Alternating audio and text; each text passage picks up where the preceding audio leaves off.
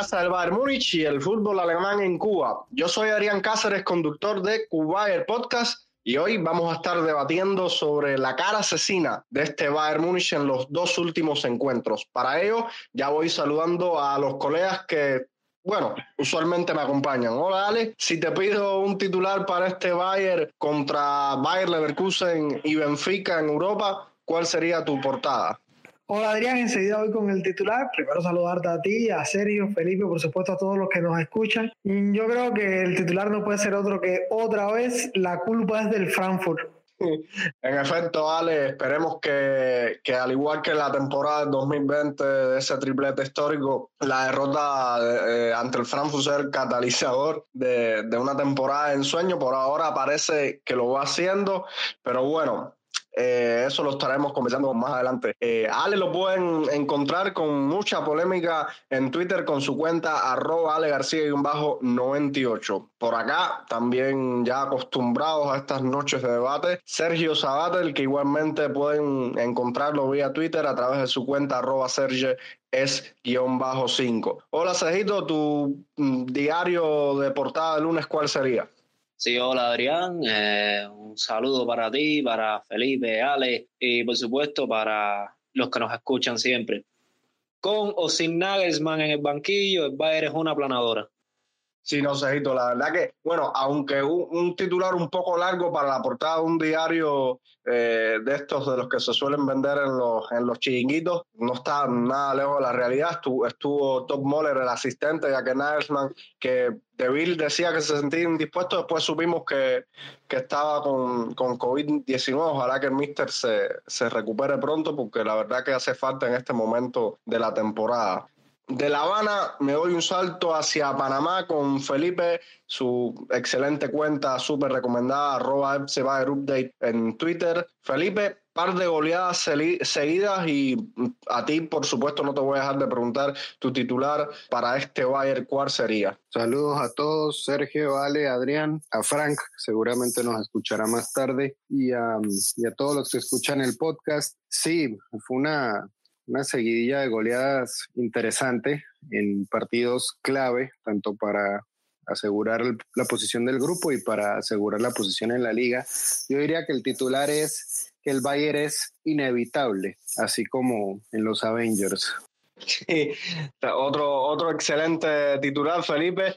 Bueno, eh, muchachos, antes de arrancar, les voy a compartir también a nuestros oyentes la cuenta en Twitter, eh, mi cuenta en Twitter, perdón, arroba Adrián-bajo C1992, por supuesto también la cuenta del programa arroba Cubader Podcast, por donde pueden seguirnos e interactuar con nuestro equipo de trabajo. Además, si les gusta lo que hacemos, pueden suscribirse al podcast en las plataformas en las que normalmente nos escuchan, ya sea por iVoox, Spotify, Google Podcast, Apple Podcast o Amazon Music, por favor, déjennos sus comentarios y su like, siempre vamos a agradecer el feedback. Dicho esto, nos metemos de ahí en los platos fuertes para esta ocasión porque es que vale la pena analizar este Bayern de Nagelsmann que tras el tropiezo con las Águilas de Frankfurt regresaron en un modo asesino frente a, Leverkusen en Bundesliga y frente a Benfica en Champions. Ale, dos encuentros que se definen en cuestión de minutos frente al Bayern Leverkusen en el primer tiempo,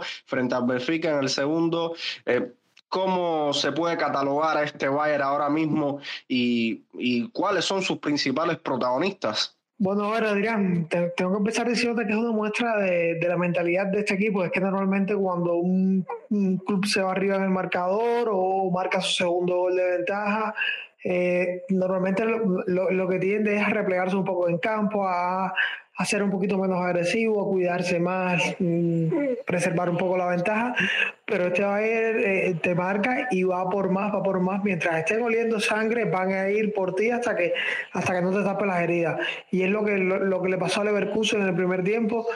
El equipo se dio cuenta que, que el equipo de Bayern, en este caso, no tenía su centro del campo ideal, sobre todo cuando tenían un recuperador nato, y aprovecharon eso a la perfección, le caen los goles, el equipo de Soan no sabe responder, no sabe levantarse, y ahí ya lo que le cae es un vendaval. Benfica pasa algo similar, lo que pasa es que con Benfica sucede en el segundo tiempo.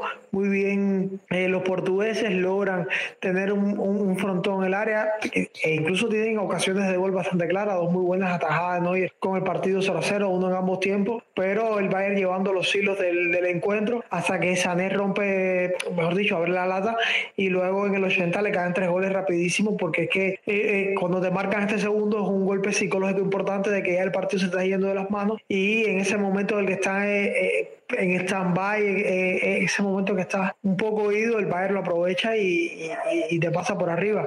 Preguntabas nombres propios, las principales figuras, yo creo que más allá que Robert Lewandowski sigue siendo el hombre gol del, del, equipo, siempre al menos te deja uno por partido. Yo creo que a día de hoy, la, por supuesto, lo que hace Kimi en el mediocampo es espectacular porque mueve los hilos de una manera brillante, pero creo que también lo del héroe Sané está siendo brutal.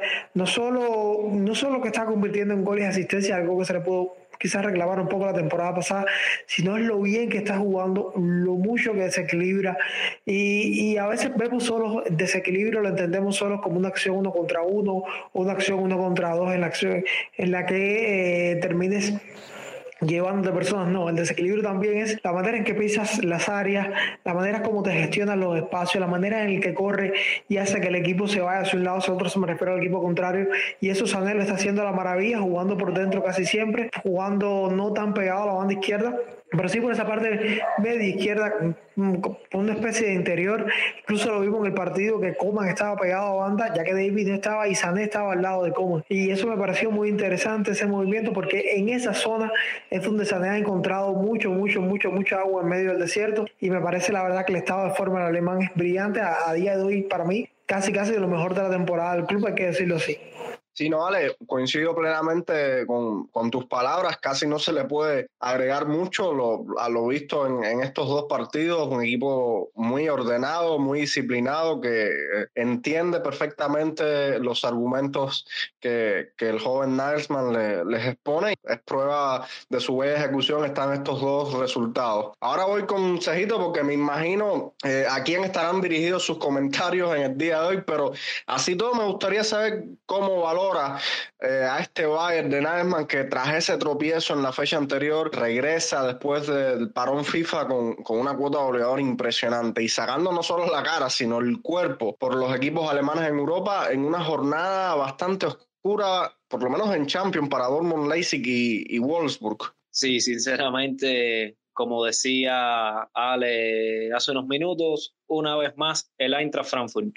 El Frankfurt vence al Bayern en la jornada anterior a la antes de enfrentar al Leverkusen viene el parón FIFA y de la noche a la mañana el Bayern es otro totalmente distinto al que vimos que fallaba demasiadas oportunidades. Vimos a Leroy Sané, Robert Lewandowski, Thomas Müller, el mismo Nabri, fallar ocasiones bastante claras y esta vez no fue así vuelven ante el Leverkusen. En los primeros 45 minutos termina el partido, por así decirlo. El primer tiempo terminó con un 5-0 que incluso empezando la segunda mitad ya Nagelsmann estaba haciendo cambios para poder reservar a los jugadores para el partido de Champions ante el Benfica. Y bueno, el segundo tiempo ya soltaron un poco el acelerador, vinieron los cambios, cayó un gol del Leverkusen y bueno, al final el partido acabó con un marcador de 5 a 1 aplastante, viendo cómo venía el Leverkusen. Sinceramente, me imagino que sus seguidores estén un poco decepcionados, por decirlo así, a ver la forma en la que lució el equipo aspirinero. Eh, defensivamente fatal. De hecho, este Leverkusen desde hace un tiempo ya que los vengo siguiendo, la Bundesliga y tal. Creo que tienen un punto bajo del cual les ha costado mucho deshacerse o no sé, será que es un jugador eh, que cae bien en el vestuario, pero para mí, en mi opinión personal, Jonathan Ta es posiblemente uno de los peores defensores que he visto desde que estoy siguiendo el fútbol. Jonathan Ta un defensor muy lento, torpe, en, se equivoca muchísimo en la salida, a la hora de hacer los despejes. Jonathan Ta no es un jugador para un equipo como el Leverkusen. Y Robert Lewandowski en su juego posicional en la delantera siempre le ganó, siempre, de todas las maneras posibles. Al final vemos el resultado que es una barbaridad. Después este partido de Champions entre semana ante el Benfica, que fue algo distinto, debido a las bajas de, de Alfonso Davis y León Goretzka, que esperemos que vayan mejorando. Goretzka debido a una gripe y Davis una lesión muscular. Esperemos que, bueno, hay que ver mañana si se incorporan a los entrenamientos o serán bajas para el partido del sábado también. O habrá que esperar a la próxima semana. En este partido de Champions, con el debut en el 11 titular de Marcel Savitzer, que no tuvo un partido brillante, pero tampoco tan malo. Todavía le cuesta un poco, al parecer, adaptarse al equipo, pero igual esto creo que con el tiempo se puede solucionar. La temporada apenas está empezando y estoy totalmente convencido de que Savitzer nos aporta muchísimo con esa polivalencia que posee y muchos cambios también en la defensa. Vimos a un Benjamin Pavard como carrilero derecho en ocasiones, otra vez como lateral derecho. Eh, Lucas Hernández pasaba a ser el central por izquierda en una línea de tres al lateral izquierdo. Eh, Coman pasaba entre el extremo y el carrilero. Eh, Sané por momentos era extremo, por momentos era como un interior, como bien decía Ale. El equipo se rotó muchísimo. Eh, tuvo varias oportunidades en el primer tiempo, el Benfica también. Ambos equipos tuvieron oportunidades bastante claras. De hecho, Manuel Neuer tuvo que hacer varias atajadas muy, muy, muy buenas, bastante complicadas. Y bueno, el segundo tiempo todo marchó igual y en el minuto, eh, minuto 70, si mal no recuerdo, anota Sané un golazo de tiro libre y luego a partir del 80 pues comenzó la fiesta, llegó un gol detrás del otro y bueno, el partido finalmente terminó 4 eh, por 0 en el marcador. Eh, tampoco esperaba este resultado, puedo decirlo así, esperaba un partido un poco más cerrado, más disputado por parte, por parte de Benfica, pero en cuanto cayó el segundo gol, bajaron los brazos, fue como si ya se rindieran y el Bayern aprovechó esto y le endosó dos goles más. Y esto destacar que Julian Nagelsmann no estuvo presente en el partido, como bien decía anteriormente, a causa de la COVID-19 y esperemos que se recupere pronto. O sea, es obvio que no estará el próximo sábado ante Hoffenheim, pero esperemos que pueda estar la próxima semana en el partido de Copa ante el Borussia Mönchengladbach. Sí, no, Cejito, eh, agregando un poquito ahí a lo que hablabas de, realmente el primer tiempo el Benfica hizo las cosas bastante bien. Por momentos yo vi que partió incluso al, al Bayern, en algunas ocasiones hizo que, que, el Bayern tuviera que tratar de hacer transacciones un poco rápidas de la defensa a la delantera, pero como tú decías, el Bayern tiene una característica de que desde que por lo menos yo lo veo siguiendo, cuando te marca uno, puede que venga la seguida de goles atrás y es normal. Como decía Ale ahorita, cuando el tiburón huele la sangre, no hay quien lo pare. Felipe, es casi imposible no deshacerse en palabras de elogios para este Bayern que si bien los de arriba eh, están en perfecto estado, el, equipo entonces está, eh, está, bien. Leroy Sané parece haber recuperado su modo estrella. Nauri cocinando. Lewandowski se tomó una cerveza y está de regreso. Musiala eh, esperando sus minutos. Müller siempre está presente. Y ahora se suma Kingsley Coman que se lleva el premio al hombre del partido frente al Benfica en sentido general todo funcionó bien, no era en la puerta haciendo figura cuando se le exigió y es que cuando también la ofensiva del Bayern está engrasada, este equipo es muy difícil de derrotar. El equipo le está respondiendo bien a Nagelsmann y considerando que teníamos dos jugadores que son importantes tanto para el funcionamiento defensivo como para el funcionamiento ofensivo que faltaron para este partido. Creo que los reemplazos lo hicieron bastante bien y de acuerdo a las expectativas que se tenía para cada uno de ellos. Me refiero a Lucas Hernández como lateral izquierdo reemplazando a Davis y eso forzó evidentemente que la defensa central fuera Zule con Upamecano que lo hicieron relativamente bien. Eh, hubo un par de jugadas que el delantero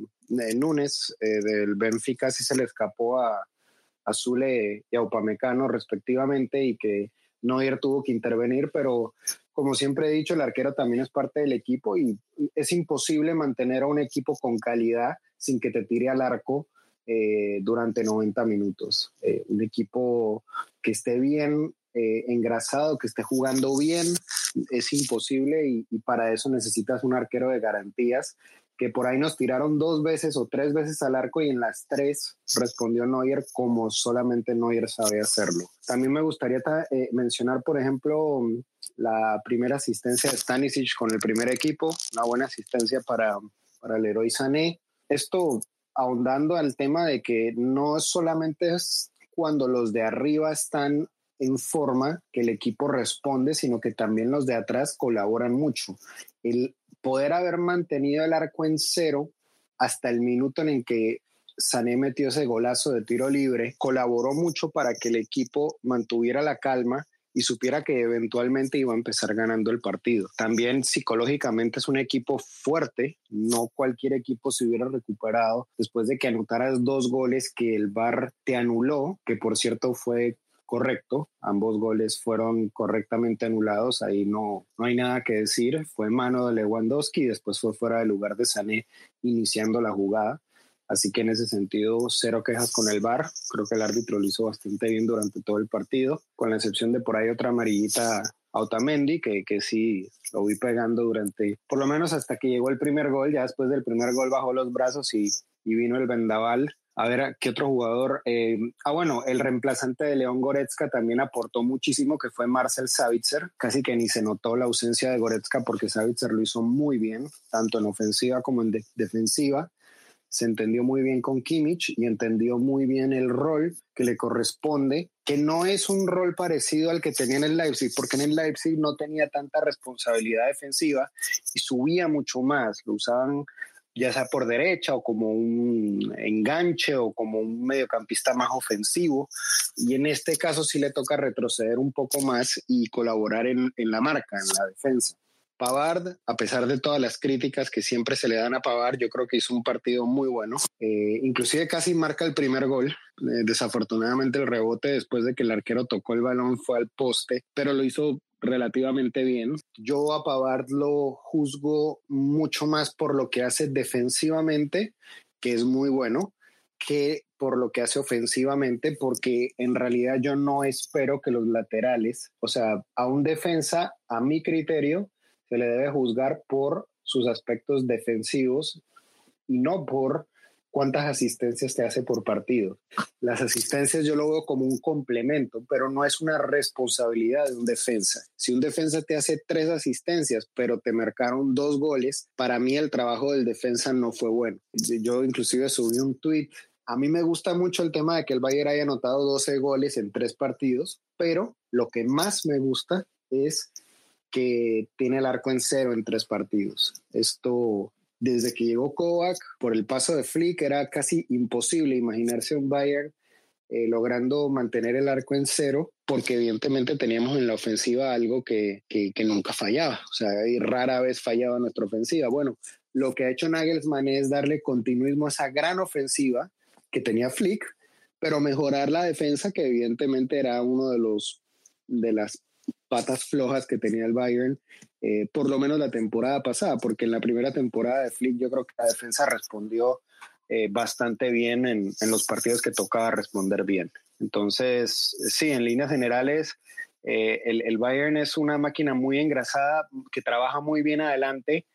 Se le dio continuismo al tema de adelante, pues, con el revivir al héroe Sané. Creo que por ahí leí, no, no recuerdo a quién fue que leí, creo que fue a, a Ezequiel Daray que escribió, no, recuerdo si fue el otro periodista que escribió que si, que si Hansi Flick se le debe dar crédito porque revivió a Thomas Müller, que en efecto lo hizo, que entonces a Nagelsmann se le tiene que dar todo el crédito por revivir a Leroy Sané, que también es muy cierto. Entonces, y aparte de eso, bueno, eh, Nagelsmann ha revivido una defensa de nosotros que todavía tiene aspectos que puede mejorar y que tiene que mejorar, pero que va por muy buen camino y eso es algo que me tiene muy contento eh, de cara a lo que viene esta temporada.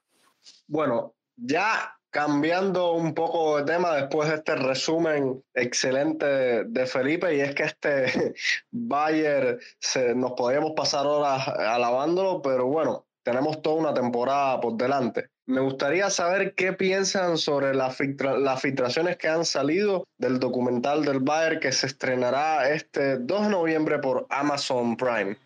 Yo lo que te puedo decir es que apuesto que va a estar primero en el paquete que es una pila de países. ¿eh? Me refiero a la disponibilidad. Eso yo lo tengo clarísimo. Un poco en serio. Creo que no se ha podido ver mucho, pero ilusiona, ilusiona muchísimo lo que se ha visto, la verdad. Da, gusto ver, da gusto ver algunas de las cosas que hemos visto. Eh, por ahí voy a dejarle a, Felipe, a Sergio más los detalles, pero, pero la verdad es que esos minuticos que se filtraron, especie de tráiler, emocionan muchísimo primero, y esto ya creo que lo había dicho anteriormente, es yo creo que va a ser el la primera serie que tenga que ver con equipos de fútbol en la que la, el, titular de, de, todo o nada, hay muchas, muchas series que vienen con titulares similares a ese de All or Nothing, de que ganas todo o no ganas nada. Yo creo que es la primera vez que, que, que el título hace, hace referencia a un equipo que literalmente lo ganó todo. O sea, no hubo ni un solo título que no haya ganado el club. Entonces, eso como dato curioso. Segundo, digo, estos son, estos son temas que ya pasaron, son temas que, que por ahí eh, lo único que pueden hacer es avivar un poco los rumores sensacionalistas que se tenían en su momento o por ahí confirmar ciertos rumores que se habían filtrado a través de la prensa, tema de la relación entre Hansi Flick y, y Hassan Salihamidzic, el tema de, eh, por ahí no sé, una relación del héroe Sané con que no era la más positiva en ese momento, el tema de Lucas Hernández, que era suplente y que David Alaba seguía siendo titular, aunque tenía partidos en donde sinceramente no lo merecía, por ahí el tema de qué pasó por la cabeza de los jugadores cuando se lesionó Lewandowski contra mm, el Paris Saint Germain, que no pudo jugar, pero es más que todo como curiosidades que yo tengo para ver si la serie en algún momento vio indicios de, de, lo que realmente estaba pasando y si hay rumores que nosotros pensamos que eran así, que en realidad no eran y que nos llevemos un shock. Yo no, yo no estimo que vayamos a tener ese tipo de sorpresas, pero lo que sí estoy interesado en ver es el ambiente dentro del equipo y, y, y esas por ahí esas conversaciones personales que tenían con jugadores, por ahí que le dijeron a, no sé, a los jugadores antes de la final de la Champions, eh, cuál fue la reacción del técnico después de, de Hansi Flick, después de haber goleado al Barcelona de la manera que los golearon. No sé si, si abarca la serie el tema del despido de Nico Kovac, creo que no, pero si, si algo mencionan de ese tema sí me, me, me llamaría la atención. Eh, también ver cómo fue todo el tema del fichaje de Julian Nagelsmann, porque es un tipo que, que respira este club, entonces eh, sería bonito ver, digamos, cuál fue su reacción cuando llegó a firmar su contrato. Ese tipo de curiosidades a mí me llaman la atención de estas series, pero en el mundo del fútbol yo no creo que vaya a tener un impacto así como que uno diga, como, como, como que salga una noticia que nadie sepa y que los jugadores digan, ay, eh, eh, Lewandowski dijo esto y yo no tenía ni idea. Yo creo que ya, eh, cuidado, y hasta los mismos jugadores ya vieron la serie y realmente no creo que tenga una consecuencia más allá de lo emocional que pueda significar para nosotros los fanáticos. Bueno, yo como decía Ale, igual vamos a esperarlo aquí en el, en el paquete, que de hecho yo actualmente no he podido ver la, la película documental de Bastian Schweinsteiger que salió por Amazon Prime también. Así que no sé cómo se las arreglen aquí para poder descargar la serie. Hay que ver si puede llegar a nuestras manos al menos antes de que pase un año. Eh, sí, sin duda es algo que nos intriga mucho al menos a mí quiero, me interesa mucho esa parte en la que se habla de, o sea, en la que firman la despedida de Flick, la reacción, quisiera ver la reacción de los jugadores. De hecho, en el tráiler que salió se ve escenas de Kimmich molesto en el vestuario. Habría que ver Eh, ¿Tras qué partido fue eso? Imagino que tenga que ver con el partido ante el PSG en la, la temporada pasada. Eh, también ver, poder ver uno cómo fue, cómo se vivió en el vestuario eh, todo ese tiempo de, o sea, en el tiempo del triplete cuando se ganó la Champions, eh, como bien decía Felipe, la reacción de los jugadores tras partidos importantes como el 8 a 2 al Barcelona, el 4 a 1 al Chelsea que vino, o sea, en esa, en esa fecha de Champions, recordemos que esa temporada Champions se detuvo en febrero, creo que fue. Febrero, marzo, no recuerdo, creo que fue en marzo. Y se volvió a jugar a partir de, de agosto. Sinceramente, es algo que me llama mucho la atención. Hay que ver si abarca hasta, o sea, hasta la, algo un poco más actual. Al inicio de esta temporada se ve cuando Julian Nagelsmann firma el contrato y que si se habla sobre los fichajes de este verano. Hay que ver si se habla algo del fichaje del héroe Sané, que ha sido una de las de las novelas más largas que ha tenido el Bayern en los, últimos mercados de fichaje. Este, tuvo una duración de más de un año incluso. En fin, este documental puede acabar que muchos temas que al menos a mí me interesan muchísimo para estar mejor informado y ver si la prensa en realidad nos dijo en ciertos momentos lo que en realidad estaba pasando dentro del club y no fue todo especulación. realmente yo creo que el atractivo de, de o sea, del documental, eh, más allá de todas las cosas que ustedes mencionaron, de lo que hablaba Felipe, sin duda está, no sé si coincidan conmigo, es que por lo menos aquí en, en Latinoamérica se, se, tienen pocos materiales de, de, de, un equipo tan importante como lo es el Bayern. O sea, salvo el documental, eh, el fenómeno Mía San Mía, que no es el documental más alegre para los bávaros que, que podamos eh, tener. Hay, hay muchos clubes que, que, han hecho menos cosas importantes sin, sin respetarlos a ninguno de ellos, no voy a mencionar ninguno, que tienen documentales y que tienen series. Y yo creo que ya era hora del, del Bayern. No sé si también eh, este documental forma parte de la, de la estrategia de internacionalización y de marketing del, del Bayer, que también tiene que funcionar así. No, la verdad es que yo creo que están, están, están haciendo algo bastante inteligente y es que están haciendo muchas cosas que van fuera de lo que pasa eh, dentro de la cancha con el equipo de fútbol, con el equipo de fútbol masculino en este caso, y aprovecharse también del éxito que está teniendo el equipo de fútbol masculino para que las personas se interesen un poco más las cosas que están sucediendo fuera, y me parece algo interesantísimo. Hace unos años vi un documental del Bayern donde Julio Jones, que en aquel entonces todavía era el, presidente, decía que la idea era crear la marca Bayern Munich, o sea, que se creara una marca como tal y que, que, tuviera una distinción propia y para eso se trajeron entrenadores específicos en determinados momentos.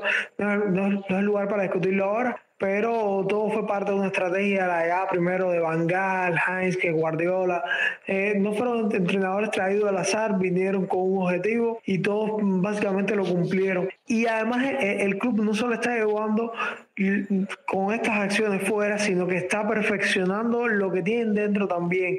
Están haciendo un equipo femenino bastante competitivo, están creando un mejor equipo de baloncesto y yo creo que poco a poco el club se ha ido expandiendo y eso va a al traste con que se pueda concretar en algún momento esa marca Bayern Múnich eh, que, que, tanto quería o que tanto ansían los, los mm, ex directivos del Bayern. Yo creo que van por buen camino y están siendo muy inteligentes.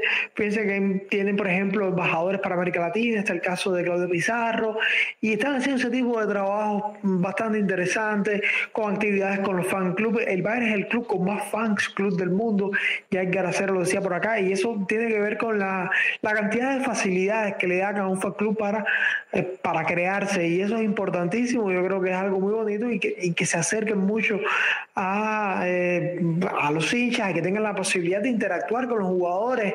Hay recorridos por la Arena, pero también hay recorridos virtual, hay virtual, hay una serie de actividades que el club está llevando o que cada vez que tienen un tiempo libre desarrollan que me parecen que son bastante interesantes.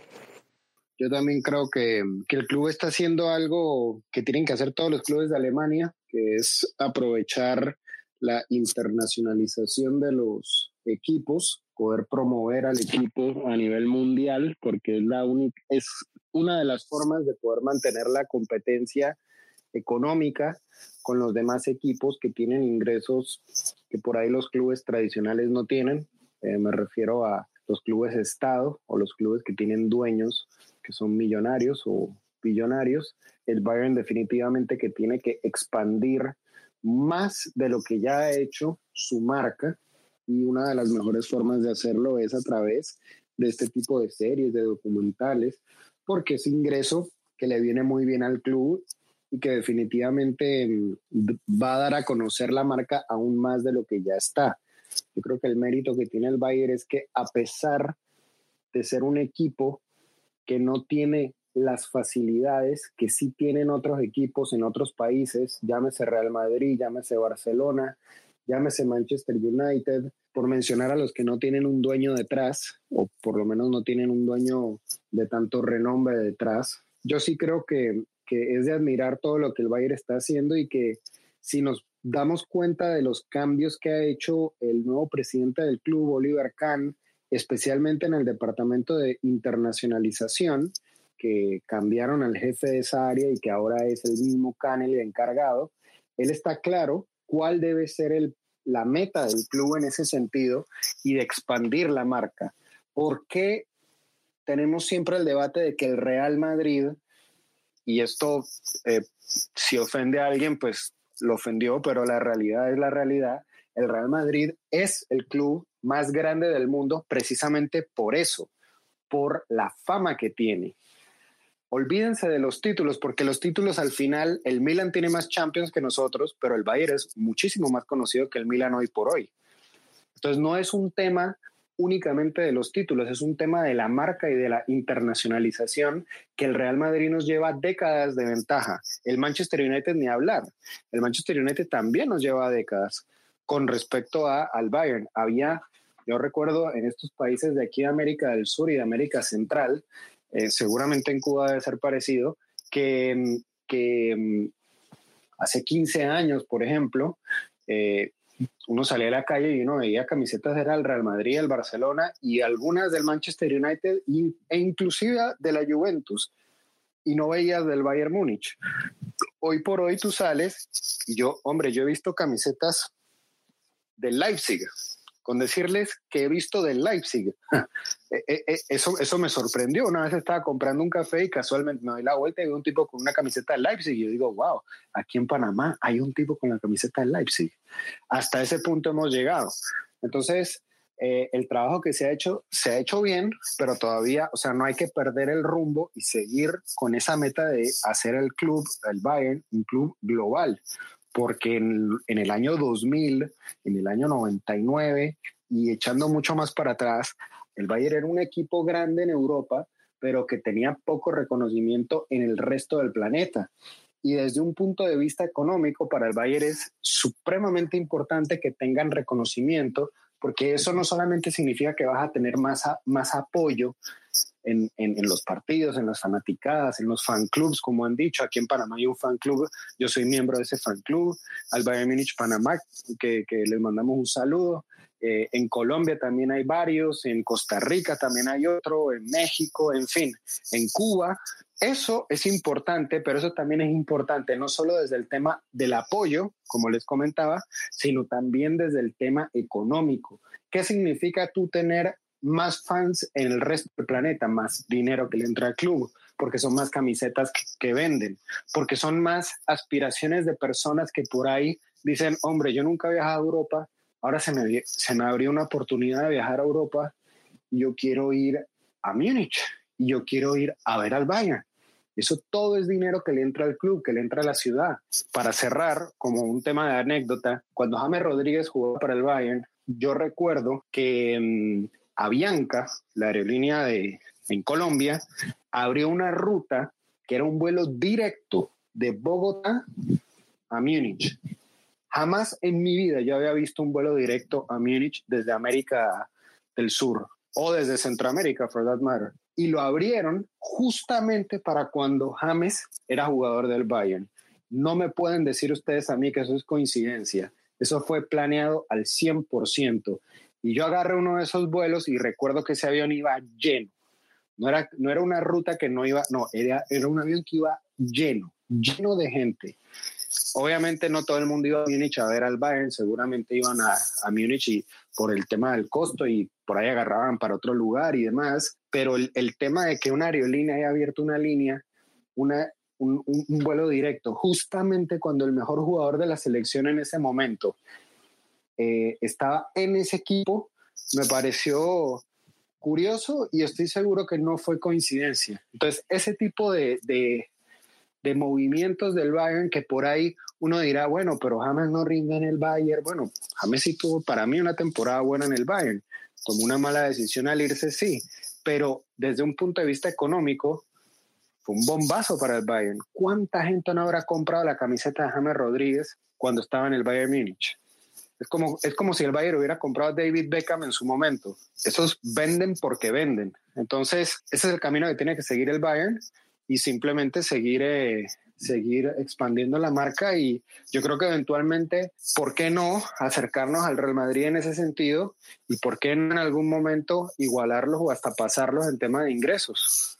Sí, interesante lo que, lo que hablaba Felipe, ya se nos va casi acabando el tiempo. Ojalá algún cubano algún día juegue en, en Múnich a ver si se abre algún vuelo directo. Bueno, ya muchachos, se nos acabó el tiempo de esta agradable tarde de debate. Muy contento de haber compartido con ustedes el análisis de estas dos victorias en modo rodillo del Bayern de, de Nagelsmann y el Bayern de Top Moller. Y, y bueno, nada, les paso los micros para que se despidan. No, por acá siempre va a ser un placer estar y, y, y qué bueno, ¿no? Qué, qué bueno son las pocas cuando toca eh, hablar de, de, victorias y de nuevas cosas del Bayern. Siempre, siempre saben mejor, ¿no? Mm, definitivamente un saludo para todos y espero que el próximo episodio igual sea para hablar sobre la siguiente victoria del club.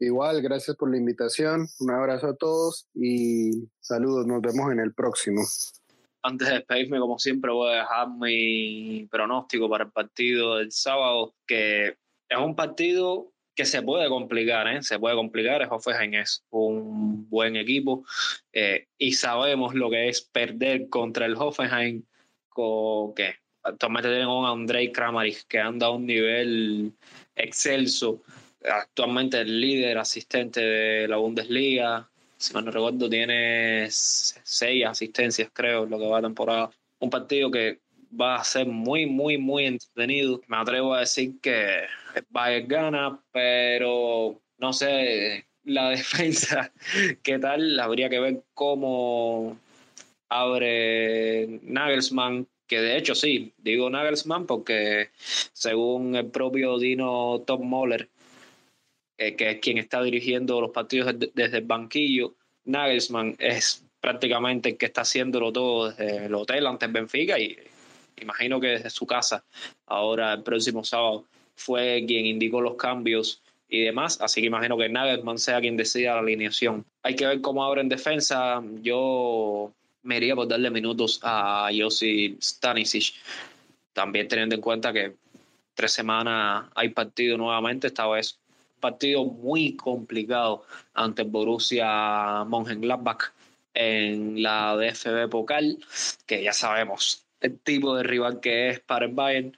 Así que yo me iría por abrir con Stanisic por el lateral derecho. Y ya el resto de la defensa sería igual: Zule, Upamecano y Lucas Hernández. Eh, se imagino que acompaña a Kimmich en la mancuerna de contención. Y arriba, Leroy Sané, Thomas Müller, eh, me gustaría ver a Yamal Musiala en este partido. Y por supuesto, Lewandowski en la punta de lanza. Como pronóstico, doy un 3-1 a favor del Bayern. Y recordar que eh, hace unas semanas decían, se decía que ya a partir de este partido podríamos ver el Allianz Arena lleno 100% con todos los espectadores que cuenta con espacio para 75 mil espectadores en las gradas. Excelente la información que comparte Cejito ya aquí a la hora de, de guardar. Nada, yo también me voy despidiendo, eh, por supuesto con la esperanza de que se mantengan cada semana con nosotros en las plataformas en, la, en las que nos escuchan. Y como siempre les digo, mía san mía